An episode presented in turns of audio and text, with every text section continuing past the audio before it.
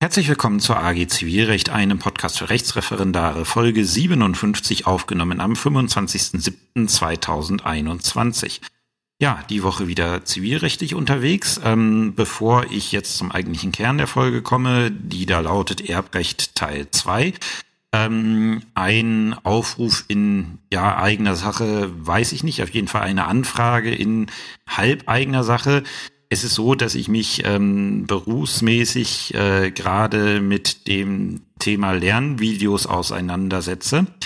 Ähm, und da wollte ich mich gerne etwas vertiefend auseinandersetzen. Deswegen eine Frage an alle, die hier vielleicht zuhören und sich mit dem Thema ähm, Videoerstellung vielleicht ein bisschen auskennen. Ähm, wer da irgendwie einen guten Guide oder sowas hat, äh, wo man sich auch einlesen kann, was man so an Hardware oder und oder Software ähm, benötigen könnte, weil ich will das nicht mit der Webcam von meinem Mac hier machen, äh, die zwar für alles andere im Alltag äh, in Ordnung ist, aber aus äh, meiner Erfahrung hier mit dem Podcast äh, habe ich gemerkt, dass man, wenn man sowas machen möchte, äh, doch teilweise professionelleres Zeug braucht, wie ich zum Beispiel hier mit dem Mikro sehe. Ich nehme ja auch nicht über das Mikro vom Mac auf. Ähm, also wer sich da so ein bisschen auskennt und irgendwie vielleicht in seiner Freizeit irgendwelche YouTube-Videos erstellt und so, äh, sowas macht und da irgendwie eine gute erste ein Einleitung dafür hat, um da reinzukommen, Deutsch oder Englisch, wo so drin steht, was man so an Hardware oder Software braucht, um das Ganze halbwegs vernünftig machen zu können, ähm, würde ich mich sehr freuen, wenn ihr mir da in den Kommentaren oder per E-Mail das mitteilen würdet, das als kurze, ähm, das als kurzer äh, an, äh, ja, Anfrage vorab. Dann zur eigentlichen Folge. Ähm, ich habe die halt äh, genannt äh, Erbrecht Teil 2, erbrechtliche Anspruchsgrundlagen. Äh, Im Endeffekt macht sie das, was in letzter Woche, in der, was in der letzten Folge etwas äh, noch knapp geraten ist. Wir schauen uns mal das Erbrecht äh, im Bezug auf das zweite Examen an. Und da werde ich euch ein paar Anspruchsgrundlagen nennen, die so im Erbrecht da sind. Ähm, erstmal die wichtigste, jetzt direkt keine Anspruchsgrundlage, aber 1922 BGB und dann so andere aus dem Erbrecht und dann mal kurz erklären, wie das so funktioniert und wieso die Examenskonstellationen sind, die ich mir da vorstellen kann. Das ist, wie gesagt, nicht abschließend sondern sowas, was äh, entweder Sachen, die ich schon gesehen habe, ähm, oder die ich mir jetzt vorstellen könnte und da ich, wie ihr ja wisst, auch Klausuren erstelle fürs zweite Examen, ähm, das auch Sachen sind, wenn mir die einfallen, dann könnten die auch wem anders, der Klausuren äh, erstellt, einfallen ähm, und dementsprechend theoretisch möglich, die dann mal äh, zu stellen. Das ist übrigens äh, generell ähm, eine, wie ich finde, sehr, das Problem ist, euch fehlt da ein bisschen die Erfahrung, aber ähm, mit fortschreitender Erfahrung im Vorbereitungsdienst kommt man vielleicht dahinter, äh, gerade wenn man viele Klausuren schreibt. Ähm, das ist, sich die Frage zu stellen, kann man aus so einem Problem eine gehaltvolle Klausur stellen?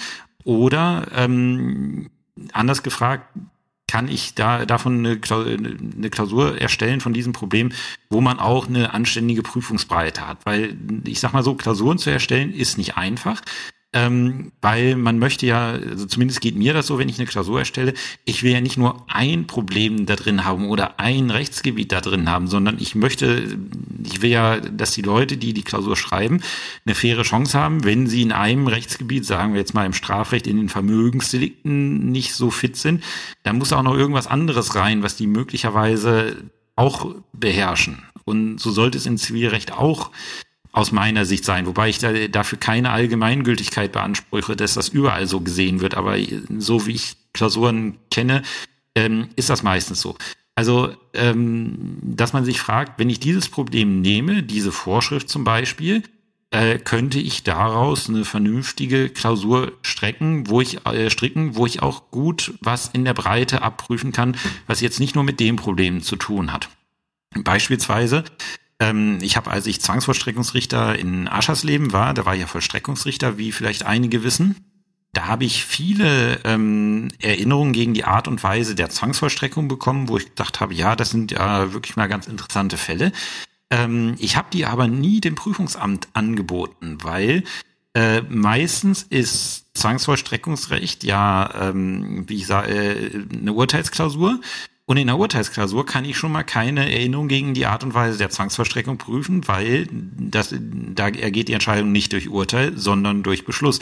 Nächster Punkt, wenn ich im Rahmen der Erinnerung gegen die Art und Weise der Zwangsvollstreckung bin, ähm, dann habe ich zwangsläufig ein sehr, sehr zwangsvollstreckungsspezifisches Thema weil ich damit nur äh, zwangsverstreckungsrechtliche Normen prüfen kann. Das heißt, mit diesem Verfahren bin ich schon mal irgendwie so ziemlich raus, was materielles Recht anbelangt. Deswegen auch für eine Urteilsklausur un, äh, ungeeigneter. Bedeutet, in Urteilsklausuren wird diese Nor äh, wird diese, äh, dieser Rechtsbehelf niemals eine Rolle spielen. Anders in Anwaltsklausuren, und das ist der wiederum der Nachteil von Anwaltsklausuren, ähm, dadurch, dass sich der Anwalt sehr viele Gedanken immer machen muss, ähm, ist es halt, äh, ist es halt so, dass man da auch erwarten kann, dass bestimmte Sachen geprüft werden, die man in der gerichtlichen Klausur nicht prüfen würde. Deswegen kann eine Anwaltsklausur relativ einfach allein schon übers Mandantenbegehren ähm, sehr viel abdecken, was in der Gerichtsklausur nicht möglich wäre. Aber auch da, wenn ich sehr äh, zwangsvollstreckungsspezifische Vorschriften prüfe, auch da dürfte wahrscheinlich das materielle Recht ein bisschen zu kurz kommen. Und deswegen, ähm, äh, deswegen auch eher, ich, ich sag mal so, diese Erinnerung gegen die Art und Weise der Zwangsvollstreckung. Es mag vielleicht ab und zu mal im Rahmen einer Anwaltsklausur zum Prüfungsstoff gehören, dass man sich darüber Gedanken macht. Aber ich glaube, so Klausur, äh, Klausurersteller taktisch ähm, macht mir dieser Rechtsbehelf nicht so viel Spaß. Warum führe ich das jetzt so lange aus? Äh, unter der Prämisse kann ich mir halt auch mal so Anspruchsgrundlagen aus anderen Rechtsgebieten ansehen und mir dann überlegen, okay, äh, könnten die denn jetzt wirklich drankommen oder äh, würde dann zwangsläufig komplett die Klausur in diesem Rechtsgebiet spielen, was sehr unwahrscheinlich ist. Und das ist gerade im Erbrecht äh, so der Fall, äh, dass ich, äh, dass ich sage, hm, ist teilweise schwierig. Erbrecht hat interessante äh, Konstrukte, ähm, ist auch ein interessantes Rechtsgebiet und auch praktisch relevant.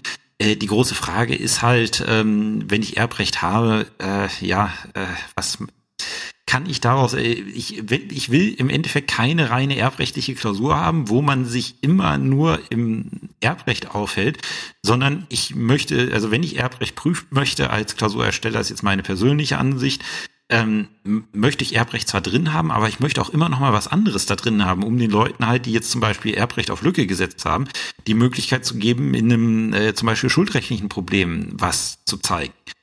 Ähm, und deswegen sind so bestimmte Sachen, die für mich, äh, wenn ich mir Erbrecht als Klausurersteller ansehe, gibt halt so bestimmte Sachen, die einfach entweder komplett rausfallen, oder wo ich mir überlege, ja, das ist jetzt äh, so viel Aufwand, nee, eher nicht. Könnte man theoretisch machen, aber eher nicht.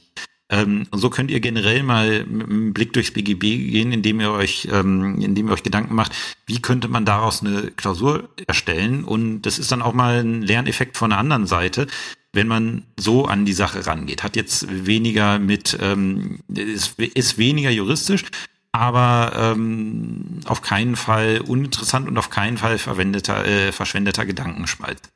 Ähm, wir fangen an mit, ja, Anspruchsgrundlage ist jetzt nicht, aber ich sag mal so, der Kernnorm im Erbrecht, äh, nämlich dem Paragraphen 1922 BGB. Ja, 1922 BGB, die Gesamtrechtsnachfolge, die erbrechtliche Kernnorm schlechthin, nämlich die Norm, die besagt, dass mit dem Tode einer Person das gesamte Vermögen, die Erbschaft als Ganzes auf ein oder mehrere Personen, nämlich die Erben, übergeht. Mit dieser Vorschrift kann ich als Klausurersteller wunderbar arbeiten, weil ich damit ohne Probleme, ähm, äh, ohne Probleme äh, Erbrecht reinbringen kann und gleichzeitig andere materiellrechtliche Probleme, die bekannt sind, reinbringen kann. Wie mache ich das Ganze? Ähm, ja, ist ganz einfach. Ich nehme eine 0815 materiellrechtliche Konstellation, eine schuldrechtliche Konstellation, ähm, eine sachenrechtliche Konstellation, wo irgendwer ähm, einen Anspruch äh, hat oder geltend macht ähm, und äh, oder möglicherweise auch geltend gemacht, tituliert hat, kommen wir gleich dazu, wie man das sogar wunderbar mit dem Zwangsvollstreckungsrecht ähm, ähm, verbinden kann. Äh, und ich lasse den dann einfach in dem Fall sterben wenn ich, äh, wenn ich gnädig bin, ähm, als Klausurersteller stirbt er, bevor das Ganze ins gerichtliche Verfahren geht, sodass ich mir nur Gedanken machen muss äh, über die Frage der Aktivlegitimation des entweder Klägers oder ähm, dann des äh, Mandanten, wenn es eine Anwaltsklausur ist. Äh, wenn's, wenn ich ein bisschen mehr prozessual äh, prüfen möchte, dann kann ich zum Beispiel hergehen und den im Verfahren versterben lassen und dann nimmt halt der Erbe den Prozess auf. Und dann habe ich schon mal diese ähm, prozessuale Situation, äh, da ist jemand gestorben, da kommt jetzt jemand Neues rein, ähm, kann ich das schon mal mit abprüfen. Und äh, ich kann damit wunderbar erbrechtliches Wissen prüfen und habe gleichzeitig noch einen anderen Schwerpunkt in der Klausur, wenn es ums Erbrecht schlecht bestellt ist. Deswegen würde ich sagen, der Einstieg über 1922 BGB ist wirklich der examensrelevanteste ähm, Einstieg schlechthin, weil ich damit halt wirklich alles machen kann, was ähm, äh, was Erbrecht oder fast alles machen kann, äh, was materiellrechtlich denkbar ist und gleichzeitig noch das Erbrecht drin habe. Und die große Frage, die sich dann beim 1922 BGB, wenn ich das so mache, also wenn ich eine ganz normale materiellrechtliche Konstellation habe und einfach nur eine neue Person über 1922 in das äh, Verhältnis reinbringen ähm, möchte, ähm, da kann ich dann wunderbar alles das besprechen oder abprüfen, was ich in der letzten Folge besprochen habe, nämlich die Erbfolge. Da kann ich dann zum Beispiel hergehen ähm, und dann zum Beispiel sagen, okay, ähm, schauen wir doch mal, äh, dann machen wir mal Prüfungsstoff, ob der Erbe ist. Ich, äh, ich mache dann Testament in die Akte ähm, und baue dann Formfehler in das Testament ein. Oder ich äh, mache eine kompliziertere Prüfung im Rahmen der gesetzlichen Erbfolge, dass zu erkennen ist, dass er gesetzlicher Erbe ist. Oder ich kombiniere das mit einem Kapitel, was jetzt später noch im Rahmen der Folge kommt, ähm, und sorge dafür, dass das Ganze in eine Erbengemeinschaft übergeht und irgendwie nur ein Erbe möchte da klagen. Ähm, was wäre da prozessual zu beachten? Kommt am Ende der Folge das Kapitel zur Erbengemeinschaft. Ihr seht, ich kann damit unheimlich viel verknüpfen ähm, habe jetzt gleich zwei Probleme im Erbrecht drin, die Erbfolge, die Erbengemeinschaft. Und ich kann es sogar noch mal auf die Spitze treiben und das Ganze mit dem Zwangsvollstreckungsrecht ähm, äh, verknüpfen, ähm, nämlich über die Klausel Gegenklage. Deswegen kleine Wiederholung Zwangsvollstreckungsrecht. Äh, ihr erinnert euch, ähm, Klauselverfahren. Äh, die Klausel ist eigentlich immer relativ problemlos, wird vom Urkundsbeamten der Geschäftsstelle gemacht, aber wir haben auch die Möglichkeit, und gerade im Erbensinn, im Erbrecht sind wir dann bei dem Fall, wenn derjenige, der den Anspruch tituliert hat, stirbt, dann können dessen Erben den Titel umschreiben lassen, nennt sich das. Also sie können eine qualifizierte Rechtsnachfolgeklausel sich erteilen lassen. So, und wenn jetzt der äh, Kläger einer Vollstreckungsgegen, also der, der äh, Entschuldigung, Kläger einer Vollstreckungsgegenklage ist falsch, bitte gleich vergessen. Wenn jetzt der Titelschuldner meint, hm, diese Person, die jetzt da diese äh, qualifizierte Klausel gekriegt hat, die ist gar nicht Erbe, dann kann er dagegen eine Klausel Gegenklage nach 768 ZBO erheben ähm, nämlich äh, mit der Behauptung, die, die Annahme für die Erteilung der ähm, qualifizierten Klausel, hier, dass er Rechtsnachfolger geworden ist, der Titelgläubiger, die, die ist gar nicht, die gibt's gar nicht, zum Beispiel, weil das Testament unwirk, äh, formunwirksam ist und deswegen gesetzliche Erbfolge eingetreten ist. Oder, oder, oder. Und ums Chaos komplett zu machen, ist ja die Klage nach 768 ZPO dann auch noch eine, die ich mit 767 ZPO der Vollstreckungsgegenklage verbinden kann. Das heißt, ich kann über die Klage nach 768 ZPO ähm, die äh, versuchen, die vollstreckbare Ausfertigung aus der Welt zu schaffen, indem ich einfach ähm, sage, der ist gar nicht Rechtsnachfolger geworden, was euch dann in der Klausursituation ähm, veranlassen wird, 1922 BGB und die Erbfolge zu prüfen. Ähm, und parallel kann ich dann mit einem anderen Klageantrag, den ich zusammen in der Klageschrift verbinden kann, nach 767 ZPO und vorgehen und sagen, okay, selbst wenn er denn Rechtsnachfolger geworden ist, dann ähm, habe ich noch andere materiellrechtliche Einwände. Und da seht ihr 1922 BGB halt diese Gesamtrechtsnachfolge eine wunderbare Norm, mit der ich alles reinbringen kann. Der Vorteil für euch ist, wenn das so gemacht wird, wird das Kernproblem im Regelfall sein, ist dieser Typ jetzt Erbe oder nicht. Ähm, und das setzt dann halt voraus, dass man sich ein bisschen in der Erbfolge auskennt, ein bisschen weiß, wie kann ich äh, Erbfolge regeln durch Testament, durch äh, Erbvertrag oder ähnliches. Ähm, das ist dann so erbrechtliches Grundwissen, was eigentlich jeder haben sollte, beziehungsweise sich jeder aus dem Gesetz herleiten kann. Das ist die häufigste Konstellation, dass einfach ein Schlenker über die Erbfolge gemacht wird und vielleicht auch nicht mal die Erbfolge noch nicht mal problematisch ist, sondern vielleicht auch einfach nur die Norm 1922 BGB gelesen werden soll. Das wäre natürlich relativ arg billig in einer Examensklausur. Habe ich aber auch schon erlebt, dass, äh, dass das das Thema war, was da geprüft werden sollte. Ähm, deswegen, äh, wenn ihr euch erbrechtlich vorbereiten wollt, wäre mein Tipp in jedem Fall einfach mal die Erbfolge zu kennen, zu wissen, wie kann ich sie regeln und was sind die Formvorschriften für Testamente, ähm, Erbverträge und ähnliches. Vielleicht auch gemeinschaftliche äh, Testamente, wie kann ich die möglicherweise widerrufen. Das wären so Sachen, die ich ähm, ja, die ich äh, lernen würde, wenn ich mich damit auseinandersetze weil ich dann halt, wie gesagt, deswegen die lange Vorrede vorhin, was mir als Klausurersteller so durch den Kopf geht, wenn ich so ein Thema angehe, ähm, halt, äh, ja, ich sag mal, äh, halt ich die Möglichkeit habe, Erbrecht überschaubar reinzubringen. Ich setze nicht gleich einen erbrechtlichen Schwerpunkt rein. Ich mache ein bisschen was aus dem Erbrecht, aber habe den Schwerpunkt im materiellen Recht aus einer anderen Ecke. So viel aus meiner Sicht zum 1922 BGB. Ähm, wie gesagt, zu, äh, zu den Sachen Erbfolge, Formvorschriften, Regelungen und so weiter verweise ich dann auf die letzte Folge, wo das Ganze nochmal vertieft dargestellt ist. So, die nächste Norm auf meinem Zettel ist die Norm des Paragraph 2018 BGB. Das ist der Herausgabeanspruch des Erben gegen einen Erbschaftsbesitzer. Und das, was ich mir jetzt, ähm, was mich veranlasst hat, in Vorbereitung die Norm auf den Zettel zu setzen, ist, dass als ich mir die Vorschriften 2018 fortfolgende BGB angesehen habe, ähm, ich so das Gefühl gekriegt habe, okay, daraus könnte man eigentlich eine ätzende, ähm, Erb, ja, ätzende, in Anführungszeichen, erbrechtliche äh, Klausur stricken, die so ein bisschen ans Sachge Sachenrecht angelehnt ist, aber ähm, dann doch irgendwie in die Richtung so geht, äh, dass man sagt, okay, ähm, ja, äh, wir haben erbrechtliche Besonderheiten. Ähm, wie gesagt, äh, Erbschaftsbesitzer ist derjenige, der äh, aufgrund eines ihm in Wirklichkeit nicht zustehenden Erbrechts etwas an der Erbschaft, äh, etwas aus der Erbschaft erlangt hat. Ähm, vielleicht auch die ganze Erbschaft. Wie könnte das in der Klausur sein?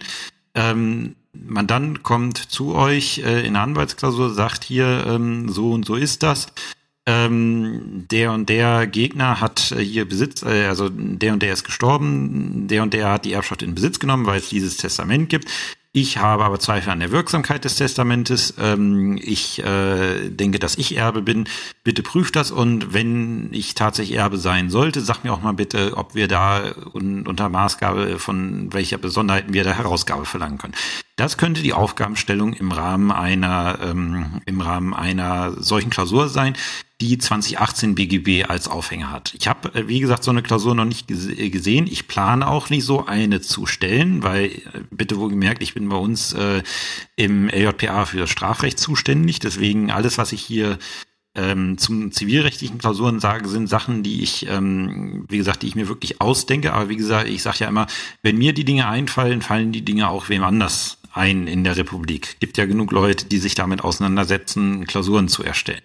So, das könnte so ein Aufhänger sein und dann spielen wir es jetzt mal durch. Was könnte da als Prüfungsschema, äh, als Prüfungsstoff reinkommen? Die Erbfolge zunächst mal. Wir haben ein Testament. Wir können die Wirksamkeit des Testaments überprüfen. Äh, zum Beispiel die Form, die Form des Testaments. Oder wir haben vielleicht äh, Nichtigkeitsgründe, Gründe, das Testament anzufechten. Oder äh, wir haben möglicherweise auch noch eine Erbunwürdigkeit, die reinspielt ähm, damit in dem Moment, wo ich, äh, wo ich sage, ich habe hier Probleme mit diesem Testament, äh, kann ich wirklich die große Bandbreite an Geschichten zur Erbfolge aufmachen, warum jetzt derjenige, der Erbschaftsbesitzer ist, nicht erben sollte. Kann ich sehr viel aufmachen.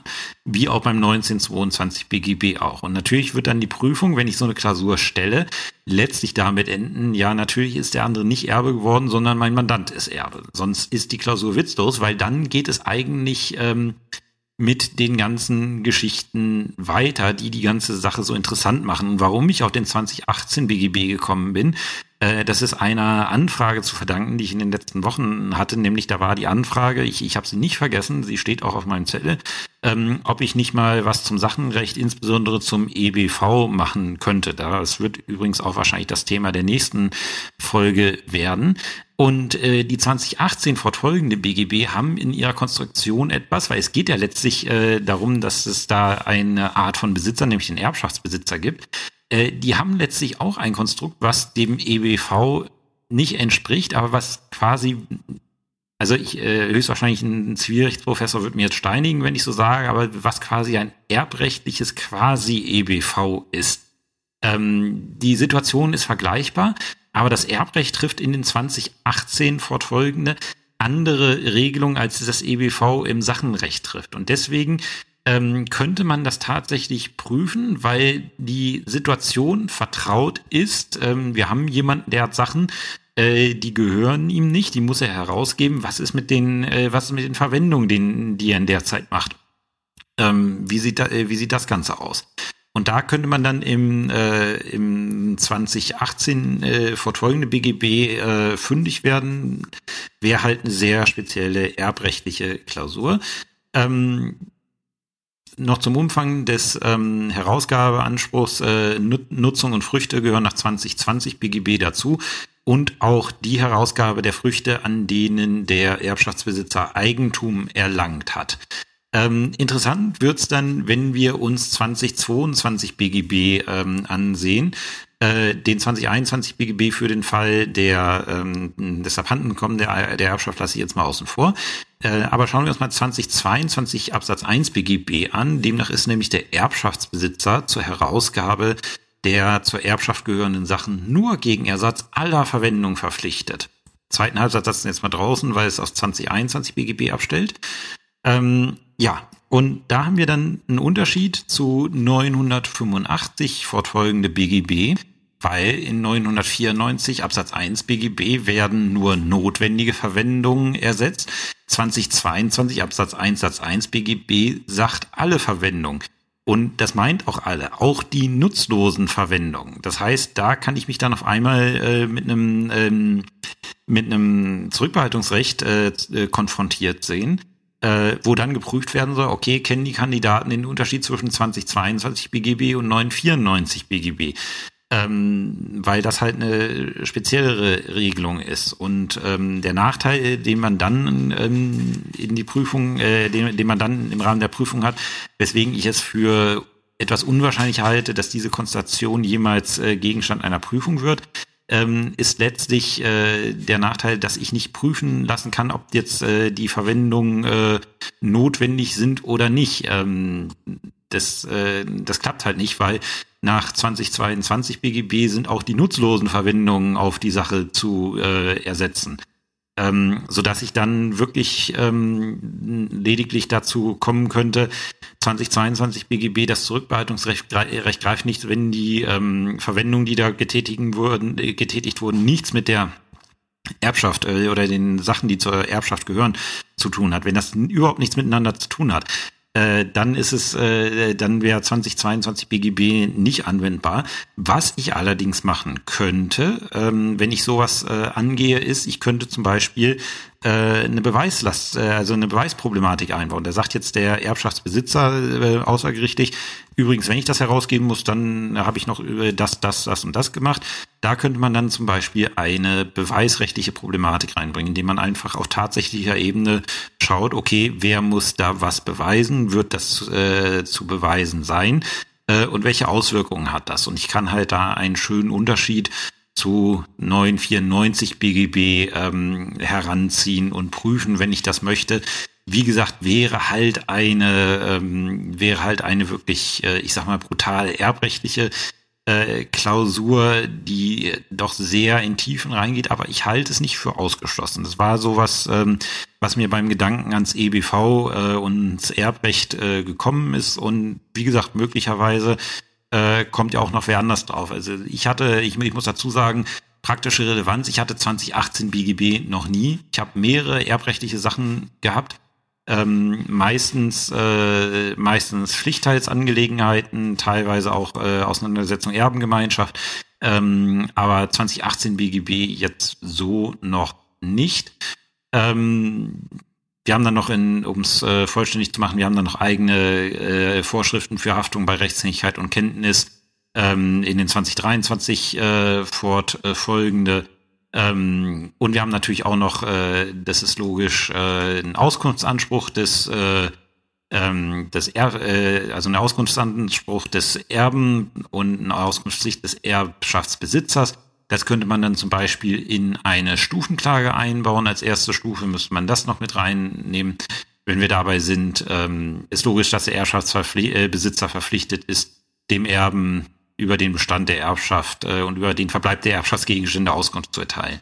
Ähm, das sind halt äh, solche ja, das sind halt solche Sachen, die man dann machen könnte. Hätte man in einer, in einer Anwaltsklausur eine schöne eine Stufenklage, die man drin hat, indem man sagt, okay, ich weiß nicht genau, was an Gegenständen da ist, ich weiß nicht genau, was ich herausfragen äh, kann. Ähm, deswegen müssen wir erstmal eine Stufenklage machen. Ähm, und dann habe ich auch gleich noch ein schönes prozessuales Thema, was nicht so alltäglich ist. Ähm, deswegen, wenn man als Klausurersteller damit leben könnte, dass der materielle Teil sich arg aufs Erbrecht beschränkt, ähm, dann hätten wir dort, ja, hätten wir dort eine, ähm, ja, eine ganz, äh, ganze Reihe von Punkten, die man prüfen kann, die dem EBV halt ähnlich sind. Deswegen Vorschriften, die man vielleicht nicht in der Tiefe kennen sollte, weil dafür sind sie dann doch etwas ähm, zu, ja, ich sag mal, überschaubar in ihrem praktischen Anwendungsgehalt. Aber ich sag mal so, man sollte vielleicht wissen, dass es sie gibt. Eine andere Anspruchsgrundlage, die diesbezüglich äh, durchaus prüfungsrelevant werden kann, allerdings da muss man sich dann als Klausurersteller schon wieder ein bisschen strecken, ist die ähm, äh, ist das Pflichtheitsrecht nach den Paragraphen 2303 äh, fortfolgende BGB und 2303 Absatz 1 äh, BGB ist dann auch die Anspruchsgrundlage Nämlich ist ein Abkömmling des Erblassers durch Verfügung von Todes wegen von der Erbfolge ausgeschlossen, so kann er von dem Erben den Pflichtteil verlangen und der Pflichtteil besteht in der Hälfte des Wertes des gesetzlichen Erbteils. Hier, ihr kennt das wahrscheinlich schon, ich sage es nur der Vollständigkeit halber, ähm, kleiner Unterschied zur Erbschaft. Ähm, in der Erbschaft werde ich Erbe des gesamten Vermögens, möglicherweise in Erbengemeinschaft mit jemandem anderen, aber halt im Wege der äh, Universalsukzession ähm, und äh, trete quasi an die Stelle des Erblassers. Beim Pflichtteil ist das was anderes. Der Pflichtteil ist ein rein vermögensrechtlicher Geldanspruch. Das heißt, ich habe als Pflichtteilsberechtigter keinen Anspruch auf irgendwelche Gegenstände aus der Erbschaft, so sie mir nicht im Rahmen eines Vermächtnisses zugewandt wurden, sondern ich habe rein einen Anspruch auf, ähm, auf Geldzahlung ähm, und äh, das läuft dann, äh, und wie berechnet er sich? Ähm, ich schaue, welchen gesetzlichen Erbteil ich habe äh, und den haue ich einmal mit in der Mitte durch und die Hälfte von dem, was mir ähm, aufgrund meines gesetzlichen Erbrechts an der Erbschaft zustehen würde, kriege ich von dem Erben oder der Erbengemeinschaft in Geld ausbezahlt. Ähm, deswegen eigentlich eine schöne Sache für eine Leistungsklage. Problematisch ist dabei, äh, also wenn man aus Erbrecht, äh, also nicht problematisch ist dabei, was man aus erbrechtlicher Sicht prüfen könnte. Zum Beispiel, ähm, wenn ich eine Anwaltsklausur mache, äh, ist mein Mandant überhaupt, äh, überhaupt wirksam von der Erbfolge ausgeschlossen worden durch den Erblasser. Das ist der erste Punkt, den ich prüfen muss, wenn ich das Ganze geltend mache. Ähm, dann kann ich natürlich prüfen, wie hoch ist mein, ähm, äh, mein Pflichtteil, was nämlich voraussetzt, dass ich äh, die, äh, den gesetzlichen Erbteil, also die gesetzliche Erbfolge richtig berechnen kann. Ähm, kann ich schon mal die gesetzliche Erbfolge prüfen und sehen, okay, zu welchem Ergebnis kommt man dann. Ähm, und dann halt noch ein bisschen, bisschen Mathematik, 2311, die Berechnung des Pflichtteils ähm, der Berechnung des Pflichtteils wird der Bestand und der Wert des Nachlasses zur Zeit des Erbfalls zugrunde gelegt. Ähm, und ein paar Sonderregelungen, die jetzt nicht so, die jetzt nicht so zur Sache tun. Und dann natürlich in prozessualer Hinsicht, wenn ich es als Anwaltsklausur wieder aufziehe, halt die Möglichkeit, über die Auskunftspflicht des Erben nach 2314 BGB auch noch eine Stufenklage ähm, in das ganze Ding reinzubringen. Ähm, das Problem ist, da endet dann auch schon so wirklich die, die hinsichtlich des ähm, Pflichtteils äh, der unmittelbare Prüfungsstoff, weil ich könnte dann noch Einzelheiten aus dem Pflichtheitsrecht prüfen, aber die gehen dann doch arg ins Detail. Ähm, ob ich das dann unbedingt machen würde als Klausurersteller, weiß ich nicht, weil das, dann wird's wirklich speziell. Ähm, wo könnte ich dann ansetzen, um noch so bestimmte Sachen reinzubringen? Ähm, ich könnte zum Beispiel eine Gegenforderung des Erben aufmachen, weil die haben ja im Regelfall als Familie irgendwie doch ein bisschen was miteinander zu tun. Und dann könnte ich halt zum Beispiel über eine Aufrechnungserklärung des Erben was mit reinbringen, habe ich auch gleich die möglicherweise Hilfsaufrechnung drin, wenn es das ist oder eine Wiederklage des Erben, wenn ich da irgendwie sowas drin habe. Das, das wären so Sachen, die könnte ich dann reinbringen. Dann habe ich eine kleine erbrechtliche Problematik mit dem Pflichtheitsrecht ähm, und eine andere Problematik über Wiederklage und Aufrechnung. Das wäre halt so was, was mir einfallen würde. Wie gesagt, wichtig im Pflichtheitsrecht ist zu schauen, ähm, ist er überhaupt von der Erbfolge ausgeschlossen, weil wenn er Erbe ist, ähm, kann er im Regelfall nicht pflichtheitsberechtigt sein. Im Regelfall, es gibt da Ausnahmevorschriften für, die jetzt aber, äh, weil es wirklich in, zu sehr in speziell gehen würde, nicht, äh, nicht erörtern möchte. Ähm, dann zu wissen, es ist ein reiner Geldanspruch, kein, ähm, kein Anspruch, äh, äh, kein Anspruch auf äh, bestimmte Gegenstände. Es sei denn, ähm, sie sind durch Vermächtnis zugewandt, allerdings dort aufpassen. Ähm, wenn mir Gegenstände, also wenn mir was durch Vermächtnis, zuge, zugewandt worden ist, als Pflichtheitsberechtigter, dann wird das regelmäßig auf meinen ähm, Pflichtheitsanspruch angerechnet. Ergibt sich aus 2307 Absatz 1 Satz 2 BGB. Äh, ich habe dann zum Beispiel die Möglichkeit, das Vermächtnis auszuschlagen und dann äh, den, äh, den Pflichtteil in voller Höhe zu verlangen. Das ist dann noch so eine Sondervorschrift, die man äh, prüfen könnte. Ansonsten halt 2311, dass ihr wisst, äh, welcher Wert des Nachlasses maßgeblich ist. Also ist halt der Wert des Nachlasses zum Zeitpunkt des Erbfalls, wenn sich das dann nach besser oder schlechter entwickelt, äh, hat das grundsätzlich keine äh, keine ähm, äh, keine Besonderheit, äh, keine Bedeutung. Ähm, was dann auch noch interessant ist, ist ähm, die Anrechnung von Zuwendung 2315 BGB, wenn der Erblasser dem äh, Pflichtheitsberechtigten zu Lebzeiten noch etwas äh, zugewandt hat ähm, und gesagt hat, aber das wird auf deinen Pflichtteil äh, angerechnet, dann wird das natürlich auch äh, nach dem Tod auf den Pflichtteil angerechnet. Ja, und ansonsten gibt es halt noch viele Einzelheiten zum Pflichtteilsrecht, die teilweise praktisch relevant werden. Aber die denke ich jetzt hier für hm, Vorbereitung aufs zweite Examen zu weit führen würden. Und da würde ich mich, wie gesagt, äh, nicht sonderlich drin ähm, verlieren. Ähm, ich würde mich, wenn ich mich erbrechtlich auf was vorbereiten, äh, auf Sicherheitsrecht vorbereiten würde, wie gesagt, äh, schauen, wann ist man von der Erbfolge ausgeschlossen, wie berechnet man den Pflichtteil ähm, und halt den Auskunftsanspruch äh, vor Augen haben und halt wissen, wo es steht. Wenn tatsächlich mal irgendwie auf die Idee kommt, vertieft Pflichtheitsrecht zu prüfen, ähm, ist es im Regelfall so, dass kaum jemand da nähere Ahnung von hat, dann müsst ihr euch einfach durch die gesetzlichen Vorschriften im Erbrecht durcharbeiten und zur Not mit dem Paarland äh, die Geschichte dann im Rahmen der Klausur erarbeiten. Ist immer schlecht, äh, aber wie gesagt, auch ich kenne das Pflichtheitsrecht nicht hoch und runter. Das ist tatsächlich etwas, wenn, wenn das in der Praxis kommt äh, und tatsächlich mal so ein Fall da ist, dann muss ich mir die Normen auch jedes Mal neu erarbeiten. Man kann einfach diese ganzen Geschichten nicht kennen, sondern man muss wissen, okay, Pflichtheitsrecht dort und dort geregelt, grundsätzlich das und das ähm, reiner Zahlungsanspruch und weitere Einzelheiten stehen an der und der Stelle. Ja, zu guter Letzt die schon angekündigte Erbengemeinschaft geregelt in den 2032 fortfolgende BGB. Ähm, die meisten von euch oder auch ich, ich habe jetzt in den letzten Wochen immer vermehrt, äh, also äh, mehrere mündliche Prüfungen durchgeführt im Zivilrecht im ersten Examen und da ich mich natürlich mit dem Erbrecht hier besch äh, beschäftigt habe, kamen auch ein paar Mal Fragen aus dem Erbrecht ähm, dazu dran und öfters mal auch die Erbengemeinschaft.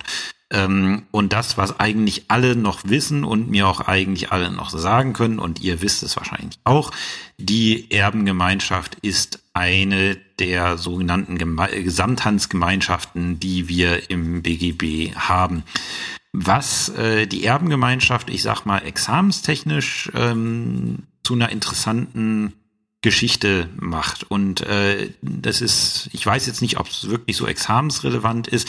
Das er ganze Erbrecht im Allgemeinen ist ja nicht so wirklich äh, examensrelevant in dem Sinne, dass es häufig läuft. Ähm, aber ich sag mal so, die Erbengemeinschaft ist in jedem Fall praktisch relevant, ähm, weil da äh, als Anwalt doch einiges äh, schief laufen kann. Ähm, deswegen mal ein kurzer äh, Überblick über die Erbengemeinschaft. Ähm, was ist Erbengemeinschaft 2032 Absatz 1 BGB? Relativ simpel, kann man sich auch äh, vorstellen. Hinterlässt der Erblasser mehrere Erben, so wird der Nachlass gemeinschaftliches Vermögen der Erben. Äh, ich muss also einfach nur mehrere Erben haben und die stehen dann in ungeteilter Erbengemeinschaft. Und examenstechnisch ist das Ganze eigentlich wunderbar, weil alles, was ich jetzt ähm, zu äh, der Erbengemeinschaft sage, kann ich wunderbar mit allen anderen Konstellationen ähm, kombinieren, die ich äh, vorher genannt habe. Also sowohl mit der Konstellation nach 1922 BGB oder mit dem Anspruch gegen den Erbschaftsbesitzer mache ich einfach eine Erbengemeinschaft drauf, die Ansprüche gegen den Erbschaftsbesitzer hat. Ähm, und schon kann ich da die Besonderheiten in der Erbengemeinschaft ähm, ja mit in die Prüfung einbringen. Das ist das äh, Schöne an dieser ganzen Geschichte mit der Erbengemeinschaft. Was bedeutet Gesamthandsgemeinschaft? Gesamthandsgemeinschaft und deswegen ist das Ding eigentlich auch in der Praxis so unbeliebt, ähm, ist, dass äh, die Gemeinschaft nur handeln kann, wenn alle einstimmig der Meinung sind. Das ist der Grundsatz. Es gibt Ausnahmen von diesem Grundsatz, aber der Grundsatz ist, es können alle nur gemeinsam verfügen. Ähm, und wie es häufig so ist, gerade wenn es die Erbengemeinschaft ist, es gibt Erbengemeinschaften, da kann das wunderbar funktionieren. Ähm, und es gibt Erbengemeinschaften, da bricht der dritte Weltkrieg aus, ähm, wenn man die dann bei sich vor Gericht sitzen hat. Also es ist, ähm, ich, ich sage immer, es ist wirklich äh, beeindruckend zu sehen, wie man sich familiär äh, verkrachen kann, wenn es dann auf einmal ums Geld geht. Also te teilweise wird einem auch schlecht dabei, wenn man das als Richter erlebt. Ähm, das sind dann wirklich üble Sachen. Äh, und wenn dann solche Leute, die ohnehin schon im Konflikt stehen, ähm, Kraft Gesetzes gezwungen werden, miteinander zu reden, was ja um Himmels Willen das Schlimmste ist, wenn man das mal tun sollte. Ähm, und dann auch noch gemeinsame, einstimmige Entscheidungen treffen müssen. Da kann man sich vorstellen, wenn da Gift in so einer Erbengemeinschaft drin ist, äh, ist das nicht gut. Da, und da kommt auch, ich, ich werde nachher mal so ein paar Sachen aus dem Nähkästchen erzählen, äh, da kommt auch relativ äh, selten was, ähm, was Gutes bei rum. Ähm, und äh, deswegen, deswegen ist die Erbengemeinschaft einfach sehr hässlich. Wer mal schon damit zu tun gehabt hat im Rahmen seines Vorbereitungsdienstes, äh, weiß, wovon ich rede. Ich meine, es gibt auch viele Erbengemeinschaften, die sich ganz geräuschlos zusammenraufen und auseinandersetzen im Interesse des Erblassers. Ähm, Habe ich auch schon selber erlebt. Äh, aber es gibt halt auch das krasse Gegenteil. wir halt als Juristen sind meistens mit dem krassen Gegenteil ähm, kon äh, konfrontiert. So, der Gesetzgeber hat jedem, ähm, äh, jedem Erben die Möglichkeit gegeben zu sagen, äh, ihr könnt mich mal, ich möchte aus der ganzen Geschichte raus. Äh, der kann nämlich über seinen Anteil am Nachlass verfügen und den verkaufen. Vertrag bedarf dann der notariellen Beurkundung. Er sich aus 2033 Absatz 1 äh, BGB sowohl, dass das kann, als auch, dass es notariell beurkundet werden muss. Aber er kann nur seinen kompletten Anteil ähm, verkaufen. Ähm, über äh, einzelne Nachlassgegenstände kann er nicht verfügen. Also er kann sagen, ich verkaufe dir meinen Anteil an der Erbengemeinschaft XY, ähm, aber er kann nicht sagen, ich verkaufe dir meinen Anteil an dem Stuhl, äh, der dort in dem und dem Gebäude steht, weil das funktioniert dann nicht ähm, sagt 2033 BGB.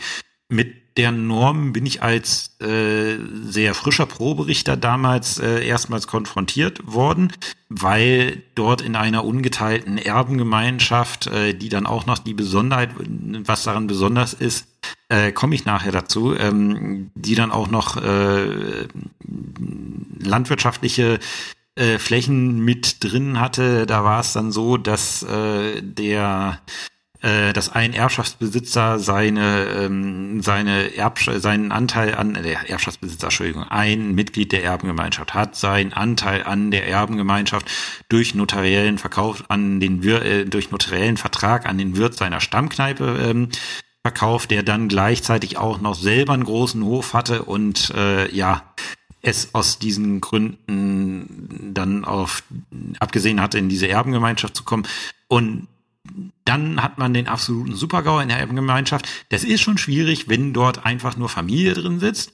Selbst Familie, weiß wahrscheinlich jeder, kann enorm schwierig sein. Ähm, und jetzt haben wir noch einen dritten, der eigene wirtschaftliche Interessen verfolgt, der da reinkommt und der die ganzen Möglichkeiten des Gemeinschaftsrechts hat, dort, ähm, ja, ich sage jetzt nicht äh, Chaos zu stiften, aber er, gut, er verfolgt, er hat, er hat dafür bezahlt, er verfolgt legitime Interessen, ähm, aber das macht die ganze Sache nicht wirklich einfach. Und dieses Verfahren war, muss man sagen, ähm, ein einziger Albtraum. Kann man sich ungefähr vorstellen, wie die Situation dort gewesen ist. Äh, also wie gesagt, jeder hat die Möglichkeit, dort rauszukommen, indem er seinen Erbteil verkauft. Ähm, jetzt gehen wir davon aus, es will gerade niemand raus. Äh, wie läuft denn die Verwaltung ab? Regel 2038 BGB. Die Verwaltung des Nachlasses steht den Erben gemeinschaftlich zu. Das ist Satz 1 der Grundsatz. Jeder muss zustimmen, wenn Verwaltungshandlungen getroffen werden, weil das das Wesen der Gesamthandsgemeinschaft ist. Ähm, dann haben wir Einschränkungen davon. Ähm, jeder Miterbe, das ist Satz 2, ist den anderen gegenüber verpflichtet, zu Maßregeln mitzuwirken, die zur ordnungsgemäßen Verwaltung erforderlich sind. Äh, der erste Halbsatz. Das ist ähm, so eine Art Schikaneverbot. Wenn wir hier äh, in Ordnung, also ähm, jetzt ist es so, die Erbengemeinschaft trifft sich, ähm, es soll irgendwas beschlossen werden und einer von denen sagt eben, weil er, äh, weil er ähm, boykottieren möchte, ich stimme dem nicht zu. Wenn diese Verwaltungs, äh, diese Verwaltungshandlungen, die er zustimmen sollte, ähm, der ordnungsgemäßen Verwaltung entspricht, dann haben die anderen Anspruch darauf, dass er zustimmt.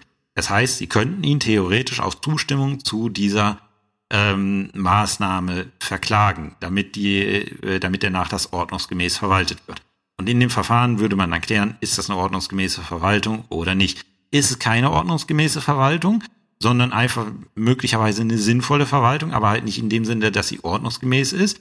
Wenn man sagt, das kann man so und so sehen, ähm, dann Pech gehabt, Einstimmigkeitserfordernis. Also ähm, wenn Satz 2 nicht gilt, gilt Satz 1 und da ist halt Einstimmigkeitspflicht. Und dann haben wir die, den zweiten Halbsatz von Satz 2, die zur Erhaltung notwendigen Maßregeln kann jeder Miterbe ohne Mitwirkung der anderen treffen. Das sind die Sachen, wo es schnell gehen muss. Das ist so eine Art Notgeschäftsführung in der Erbengemeinschaft.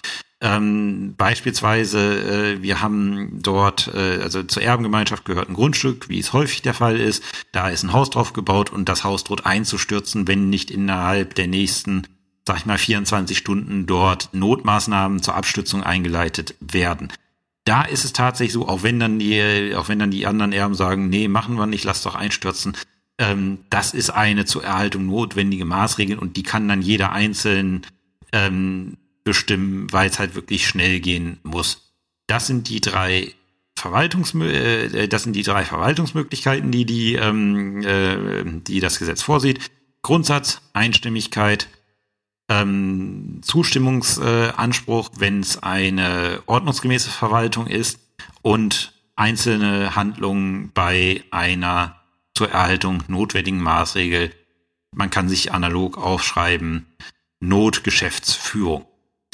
Äh, interessant äh, in prozessualer Hinsicht ist dann 2039 BGB. Es ist ja so, dass so eine Erbengemeinschaft auch oftmals Forderungen hat. Ähm, Satz 1 ist ähm, relativ äh, Banane. Ähm, was logisch ist, wenn ich dem Nachlass etwas schulde, dann kann ich äh, bei einer Erbengemeinschaft nur an alle Erben gemeinschaftlich leisten. Aber der Satz 1 hat, äh, enthält dort auch eine Vorschrift, die liest man nicht unbedingt sofort, wenn man den liest. Ähm, 2039 Satz 1 begründet äh, die Möglichkeit, der gesetzlichen Prozessstandschaft eines jeden Miterben. Denn jeder Miterbe, das steht dort, kann Leistung an alle, kann nur die Leistung an alle Erben fordern. Danach muss man, äh, da muss man allerdings auch reinlesen, er kann auch Leistung an alle Erben fordern. Mit der Folge, dass wenn es um Nachlassforderungen geht, also der Nachlass hat eine Forderung gegen einen Dritten. Und da, wir gehen jetzt mal zum Beispiel, äh, wir gehen jetzt einfach mal zurück in den 2038 BGB. Ähm, die treffen sich, sagen, okay, äh, hier, der hat eine Forderung gegen einen Dritten. Äh, also wir haben eine Forderung gegen einen Dritten, die sollten wir mal äh, gerichtlich geltend machen. Und einer sagt, nö. Wenn wir jetzt 2038 BGB anwenden würden, ähm, würden wir sehen, okay, Satz 1, Einstimmigkeitserfordernis ist nicht gewahrt, danach nicht. Ähm, eine Not, äh, äh, also zweiter Halbsatz von Satz 2, ähm, eine zur Erhaltung notwendige Maßnahme, wird es wohl nicht sein, es sei denn, man steht irgendwie kurz vor der Verehrung, dann könnte man vielleicht darunter kommen. Ähm, das heißt, die, äh, die Erben müssten sich dann darüber einig werden, ähm, ist es eine ordnungsgemäße Verwaltung und den Verweigernden gegebenenfalls aus Zustimmung in Anspruch nehmen. Reichlich sinnlos und deswegen gibt es als Spezialvorschrift 2039 BGB, der nämlich eine gesetzliche Prozessstandschaft ähm, äh, statuiert und demnach kann jeder Erbe die Leistung an die Erbengemeinschaft verlangen. Das bedeutet, jeder Erbe kann, also jeder Miterbe kann, auch wenn die Erbengemeinschaft das vielleicht sogar mehrheitlich abgelehnt hat, diese, diese Forderung zu verfolgen.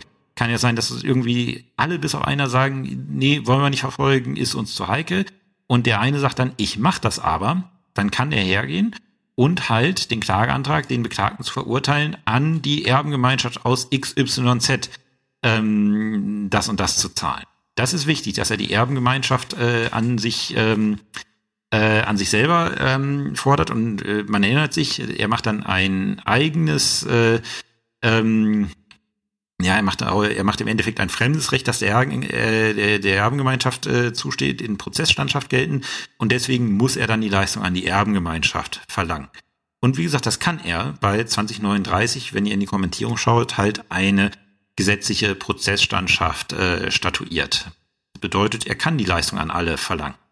Was er nicht machen kann, ist die Leistung an sich verlangen. Das funktioniert nicht. Ausnahme ist, wenn einstimmig beschlossen wurde, dass er das machen kann. Weil dann wäre es so, ähm, wenn die halt, ähm, wenn die halt sagt, die Erbengemeinschaft, äh, okay, du kannst diese Forderung haben, ähm, sobald wir sie eingezogen haben und man würde dann zuerst hergehen und sagen, ja, wir verlangen jetzt Zahlung an die Erbengemeinschaft, die Erbengemeinschaft leitet es direkt weiter, da ist dann die Rechtsprechung sehr pragmatisch und sagt, wenn die komplette Erbengemeinschaft damit einverstanden ist, dass der eine Erbe das bekommt, dann kann der auch direkt Leistung an sich selber verlangen. Das ist äh, eine der Ausnahmen, die es davon gibt. Ähm, ist etwas, was durchaus prüfungsrelevant sein könnte, weil man damit halt nämlich die Prozessstandschaft in die Geschichte mit reinbringt. Ähm, weil, äh, und, und da kann ich auch tatsächlich die Geschichte so aufbauen, dass ein Erbe das nicht wollte, vielleicht in einer, äh, in einer Anwaltsklausur, um dann auch noch den 2038 BGB, die Verwaltungsvorschriften in die Prüfung zu bringen. Das sind halt alles so interessante Sachen, die man mit der Erbengemeinschaft machen kann. Ähm, ja, ich habe halt gesagt, ähm, wie ist es äh, mit Nachlassgegenständen? 2040 B, Absatz 1 BGB, ähm, über die können die Erben nur gemeinschaftlich äh, verfügen. Also wenn dort ein besonderer Stuhl an eingehen soll, kann das die Erbengemeinschaft nur gemeinschaftlich beschließen. Äh, interessant ist 2040 Absatz 2 BGB, der hält nämlich, äh, der enthält nämlich ein teilweises Aufrechnung, äh, Aufrechnungsverbot. Ähm, wenn ich jetzt dem Nachlass etwas schulde, ich habe aber gegen den einen Erben da eine Forderung, die der einfach nicht bezahlt, könnte ich auf die Idee kommen, okay, ich rechne auf, holt, holt es euch doch von ihm ähm, funktioniert nicht. Äh, gegen eine zum Nachlass gehörende Forderung kann der Schuldner nicht eine ihm gegen einen einzelnen Miterben zustehende Forderung aufrechnen. Ähm, jetzt könnte man drüber nachdenken, also steht nichts, wenn er jetzt gegen alle Miterben eine Forderung hätte, was ja auch irgendwie möglich ist. Dann könnte man, denke ich, daraus lesen, das kann er machen. Aber wie gesagt, halt gegen den einzelnen Miterben nicht. Ähm, ansonsten äh, ist es halt so, Erbengemeinschaften sind hässlich, hatte ich ja gesagt.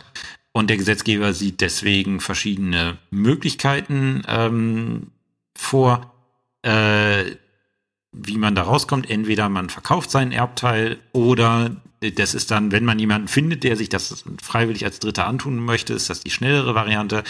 Oder aber der Auseinandersetzungsanspruch der Erbengemeinschaft nach 2042. Ähm, BGB jeder Miterbe kann jederzeit die Auseinandersetzung verlangen, so wir keine Hindernisse nach 2043, 2044 und 2045 ähm, BGB haben. Und äh, die äh, Auseinandersetzung folgt dann nach, den, äh, nach dem Verweis von, äh, von 2042 Absatz 2 BGB nach den Vorschriften 749, 750 bis 758. Das sind, ähm, glaube ich, die Gemeinschaftsvorschriften, wenn ich das jetzt richtig auf dem Schirm habe. Ja, das sind die allgemeinen Gemeinschafts, äh, äh, Gemeinschafts ähm, Vorschriften im BGB, wie das Ganze dann abläuft. Und es hat unter anderem dann die schöne hässliche Folge, dass wenn ein Grundstück zum Nachlass gehört, ähm, dass das Ganze dann, ja, ich sag mal, äh, äh, dass das Grundstück dann in die Teilungsversteigerung geht. Das ist so das, das Sinnloseste, was man mit dem Grundstück machen kann.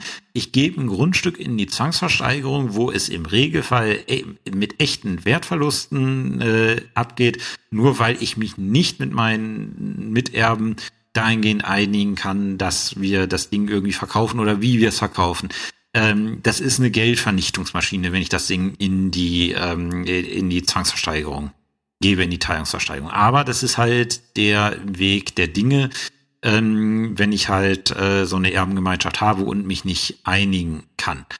Ähm, eine Ausnahme dazu, äh, das ist ähm, bei Landwirtschaft, bei ähm, Betrieben, die wenn zur Erbmasse etwas gehört, äh, ein landwirtschaftlich genutzter Betrieb gehört. Ähm, der würde dann, wenn man die, äh, das BGB anwenden würde, würde der auch in der Zwangsversteigerung landen. Und da ist irgendwann mal der Gesetzgeber aktiv geworden und hat gesagt, nee, das wollen wir nicht. Wir wollen nicht, dass landwirtschaftliche Betriebe versteigert werden. Die sollen möglichst ungeteilt an einen der Erben letztlich gehen, wenn das gewünscht ist. Ähm, und da muss man dann schauen, in welchem Bundesland man sich befindet, weil es gibt dort landesrechtliche Regelungen. Ähm, teilweise sind es Höfeordnungen. Ähm, müsst ihr schauen, was in eurem Bundesland gilt. Ähm, bei mir in Sachsen-Anhalt, wir haben keine spezielle Höfeordnung. Da gilt dann das Grundstücksverkehrsgesetz. Ähm, und dort, äh, das nehme ich jetzt mal als Beispiel, dort Paragraphen 13 fortfolgende ähm, Grund, äh, ah, gerade ein Zungendreher, Grundstücksverkehrsgesetz, Paragraph 13 fortfolgende, da ist es dann möglich, beim Landwirtschaftsgericht zu beantragen, dass dieser landwirtschaftliche Betrieb, der eben nicht durch Teilungsversteigerung irgendwo hingehen soll, sondern möglichst ähm, eins zu eins beibehalten werden soll, da ist dann möglich, in einem eigenen Verfahren beim Landwirtschaftsgericht die gerichtliche Zuweisung eines Betriebes an einen bestimmten Erben zu verlangen. Ähm, das ist, äh, der, der muss natürlich dafür Ausgleich, äh, Ausgleichszahlungen erbringen zur Erbmasse. Also nicht so, dass äh, der dort übervorteilt würde. Aber das ist halt eine Möglichkeit von diesem System auszubrechen, dass halt diese Grundstücke in die Zwangsversteigerung gehen und dann jeder einen Teil des Geldes bekommt. Äh, da gibt es tatsächlich dann einen Anspruch darauf, dass dieser einzelne Nachlassgegenstand, der im Regelfall auch das meiste ausmacht, ähm, gesondert äh, verteilt wird, weil der Gesetzgeber halt bei landwirtschaftlichen Betrieben eine besondere ja, Notwendigkeit gesehen hat, das Ganze, ähm, das Ganze dort zu äh, in einer Hand zu behalten. Kann man jetzt äh, dazu stehen, wie man möchte, aber ähm, das ist halt geregelt. Das wäre so eine, ich sag mal, also wenn mir jemand äh, in einer mündlichen Prüfung in der Konstellation mit dem äh, Grundstücksverkehrsgesetz oder halt dem landesrechtlichen Pendant, wenn es das in eurem Bundesland gibt, ankommt, das wäre so ein Moment, wo ich sagen würde, okay, das ist jetzt, äh, also das, äh, jetzt können wir mal über die 18 Punkte reden, äh, gehört definitiv nicht zum Pflichtwissen. Ähm, ich sage halt nur der Vollständigkeit halber, weil das halt eine Ausnahme von diesem Grundsatz ist. Äh, und ähm, dass ja das zum Beispiel was ist, was ihr äh, Mandanten raten könnt, wenn ihr später mal Anwalt, Anwältin seid, ähm, die mit dem Problem zu euch kommen, wenn halt, wenn es halt in der Erbengemeinschaft kracht, könnt ihr halt sagen, okay, ihr habt einen landwirtschaftlich genutzten Betrieb, dann können wir vielleicht versuchen, nach dem Grundstücksverkehrsgesetz äh, beim Landwirtschaftsgesetz äh, Gericht ähm, vorzugehen. Das äh, nur am Rande ist definitiv kein Pflichtstoff, aber ich will ja auch ab und zu mal jemandem hier was erzählen, was er noch nicht weiß. Ja, damit nähern wir uns auch dem Ende. Nicht wundern, wenn es jetzt gerade mal im Hintergrund so ein bisschen klackert. Das ist äh, irgendwie mein Hund ist gerade der Meinung, er müsste Fliegen jagen. Ähm, nicht sonderlich erfolgreich dabei, aber er tut's halt trotzdem. Ähm, ja, wie gesagt, das war's jetzt äh, zum Erbrecht. Wie gesagt, es ist stark überblicksartig, ähm, weil ich auch meine, die Chancen, dass wirklich vertieftes Erbrecht im Examen drankommt, äh, sind jetzt nicht so hoch. Äh, es gibt ein paar schöne Sachen, die man machen kann. Ich glaube, das habe ich auch sehr deutlich gemacht, was das ist. Ähm, wichtig ist, dass ihr im Erbrecht die grundlegende Systematik kennt. Einzelfragen, wenn die drankommen, ist es wirklich so unwahrscheinlich, dass man sagt, okay, da, da würde ich mal auf Lücke setzen. Äh, das muss ich mir jetzt zur Not in der Klausur selber mit einem Kommentar erarbeiten. Das kann man vorher nicht lernen. Ähm, die Grundzüge habe ich euch, denke ich, genannt. Und wenn ihr die ein bisschen vertieft auch mit einem Lehrbuch oder ähnliches nacharbeitet äh, und wisst, welche Anspruchsgrundlagen welchen Fall betreffen, dann seid ihr, denke ich, wenn eine erbrechtliche Klausur drankommt, auf einem guten Wege. Ähm, wie gesagt, äh, Grundstücksverkehrsgesetz, wer in einer mündlichen Prüfung glänzen möchte, wenn der Prüfer Erbrecht prüft, ähm, habe ich euch genannt. Äh, ansonsten soll es das zum Erbrecht gewesen sein. Ähm, wie gesagt, ich würde mich freuen, wenn der ein oder andere, der sich damit auskennt, äh, mir bei meiner Videoproblematik hilft. Wie gesagt, hat äh, beruflichen Bezug. Ich werde jetzt nicht ähm, die ganze Geschichte hier mit dem Kanal noch auf YouTube ausweiten. Ähm, nicht, äh, will, nicht ganz ausschließen, wenn das funktioniert, dass ich das vielleicht für das ein oder andere Thema mal mache. Also grundsätzlich bin ich mit dem Format, wie ich es hier gefunden habe, sehr zufrieden, so dass ich das eigentlich nicht ändern möchte. Aber es hat halt einen äh, leicht beru äh, beruflichen Zusammenhang in dem Fall.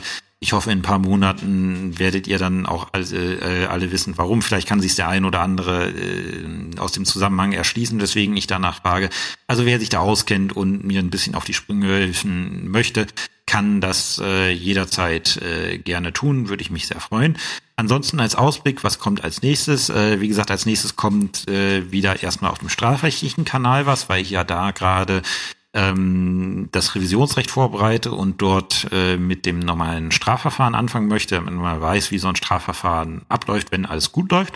Ähm, hier im Zivilrecht wird als nächstes dann wahrscheinlich, ähm, so mir nicht noch was Besseres einfällt, ähm, Sachenrecht äh, kommen. Weil ich hatte halt, äh, hatte ja schon gesagt, hatte vor ein paar Wochen die Anfrage bekommen, wie ist es hier mit äh, EBV 985 fortfolgende ähm, und dann einfach sowas halt äh, zum, ähm, äh, zum Sachenrecht, wie ich es hier fürs Erbrecht gemacht habe. Das dürfte auch, denke ich, ein bisschen examensrelevanter sein, weil Sachenrecht ja durchaus mal auch im zweiten Examen Thema sein kann.